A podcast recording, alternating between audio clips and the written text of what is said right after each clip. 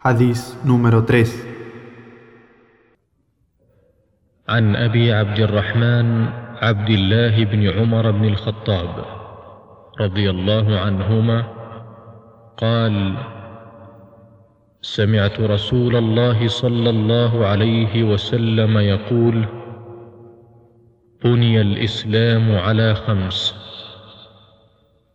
شهادة أن لا إله إلا الله وأن محمد رسول الله وإقام الصلاة وإيتاء الزكاة وحج البيت وصوم رمضان.